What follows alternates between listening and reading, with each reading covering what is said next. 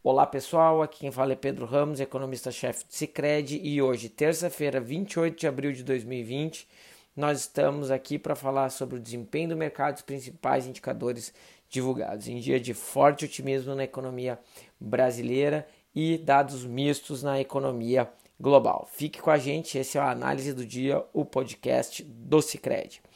E bom, né, pessoal, lá fora os dados foram realmente mistos, né? Nós vimos uh, dados ruins econômicos sendo divulgados é, nos Estados Unidos. É, né, e um dos dados que mais marcou é, foi a queda da confiança do consumidor americano, que estava lá num patamar de 120 pontos no nível, em abril, então nos, nos níveis mais altos aí da, da série histórica, desabou para 86,9, que ainda é um patamar alto, quando nós vemos outras crises né, grandes que os Estados Unidos passou, mas não deixa de ser um sinal né, de fraqueza do consumo dos Estados Unidos nos próximos meses, nas próximas divulgações. Né?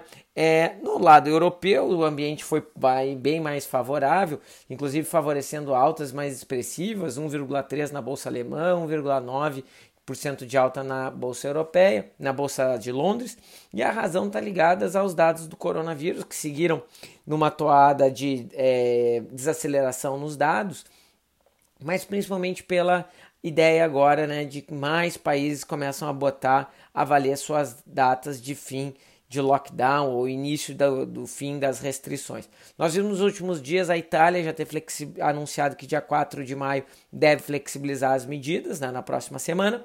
É, e agora a França disse que o dia 11 está né, tá mantido e deve ser o alvo de início da flexibilização dos regimes de lockdown no território francês. Já o governo espanhol, embora não tenha anunciado nada de forma oficial, ele afirma de que deve ter um plano de saída completa do lockdown em oito semanas, né? O que seria, né, talvez aí mais para o final de junho, não ter restrição alguma para os seus cidadãos andarem, ou talvez as poucas restrições perto do que se tem hoje lá no final de junho. Então, o mercado acabou reagindo bem a essas notícias lá fora, né? E nos Estados Unidos, o que acabou fechando no negativo, com 0,1 de queda no Dow Jones, 1,5 no Nasdaq, meio no S&P, o que pesou foram os dados econômicos, em especial esse dado de confiança do consumidor que eu mencionei. Mas aqui a bolsa brasileira, pelo segundo dia consecutivo, se descola um pouco do mercado internacional e teve outra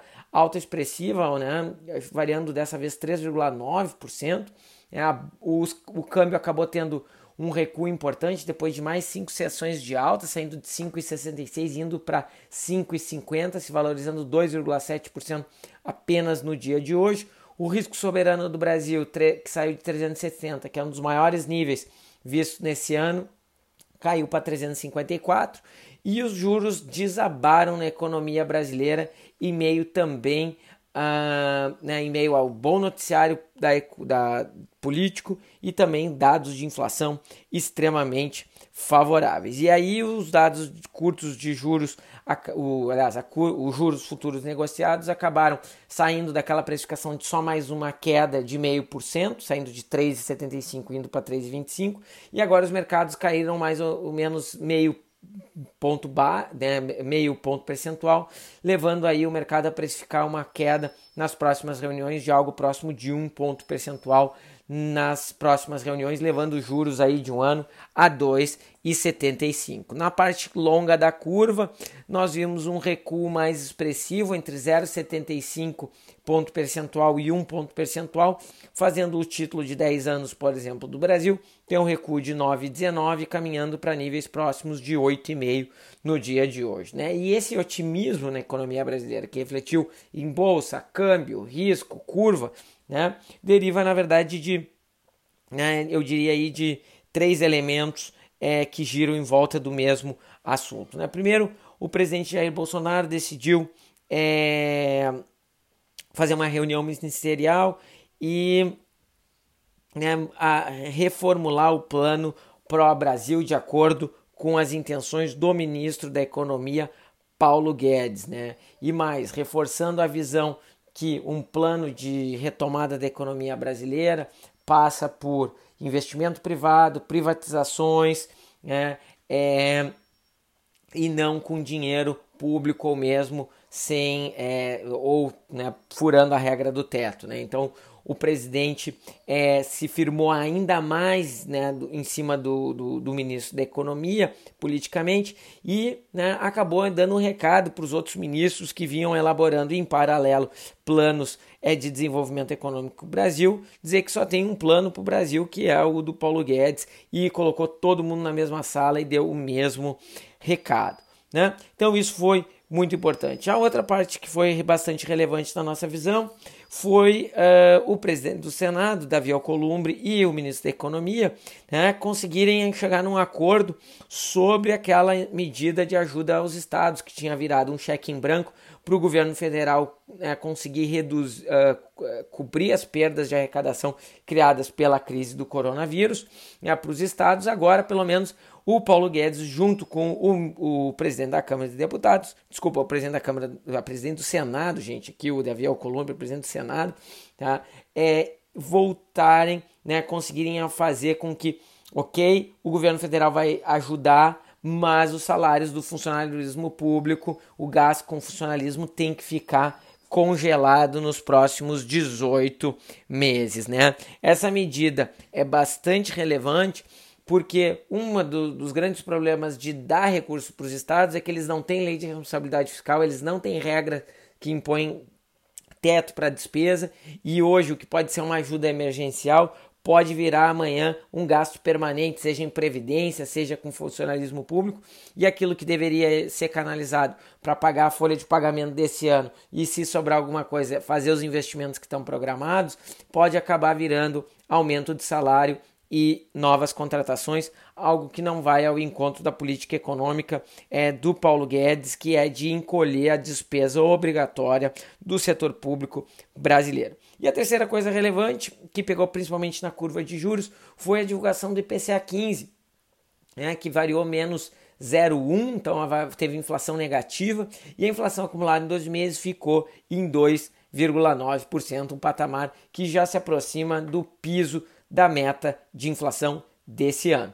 É um dado, uma, uma parte importante dessa, dessa, dessa análise né, é que, além do número ter vindo negativo, que por si só já reflete um quadro extremamente benigno da inflação, quando a gente tira os itens mais voláteis, como alimentos, como combustíveis, né, da, da, da, base de cálculo e outros itens que são mais erráticos, né, a, a, variação de preço, a gente observa que de maneira geral os núcleos vieram no campo negativo. Né? É, a gente gosta de usar um núcleo aqui que a gente chama de núcleo Cicred, né, aqui dentro da nossa gerência de análise econômica. Quem tiver curiosidade de saber como é que a gente monta ele, pode mandar um e-mail para análise econômica.cicred.com.br para saber como é que a gente monta esse núcleo. Mas o fato é que a gente né, tira os itens mais voláteis, aqueles itens que sofrem interferências metodológicas é, durante o ano de forma mais acentuada e a gente tenta observar melhor o movimento do mercado. E nesse núcleo a gente viu aí variações negativas, né? É, bastante importantes e aí não tem jeito, né? É, se a gente acha que as variações nesses núcleos são mais lentas, refletem melhor a atividade econômica, o desempenho do, da, da economia, é, e eles estão variando negativo, é provavelmente essa inflação que hoje está em 2,9 rapidamente vai ser consumida e levar para níveis bastante baixos. Né? Quer dizer que se não fosse a gente com uma, uma, uma, é, uma inflação bastante, desculpa, uma desvalorização bastante alta, seria difícil imaginar uma inflação com o tamanho da recessão que o Brasil está tendo, uma inflação no campo positivo aí nos próximos 4, 5, 6 meses. Né? Certamente nós teríamos uma deflação ainda mais forte, né? como o núcleo vem acabando respondendo, né? Então esse esse dado acabou ajudando a aumentar as apostas de corte de juros também, além do que, né, o câmbio voltando é também um sinal bem importante. Na nossa visão, na semana que vem, com esse câmbio voltando para casa de 5,50, o Banco Central deve tomar o plano de voo dele natural, né, na nossa visão, que é cortar 0,75, deixar a porta semi-aberta e quando chegar na próxima reunião lá é, no mês de junho, fazer mais um corte de 0,50 e fechando aí a queda de juros em 2,50. Lembrando, como eu sempre digo, né, os nossos modelos mostram aí capacidade dos juros brasileiros irem a 1,5%. Gente, muito obrigado pela atenção de todos. Foi um prazer tê-los aqui. Né? Fiquem todos com Deus e até amanhã no nosso análise do dia, o podcast do Cicred.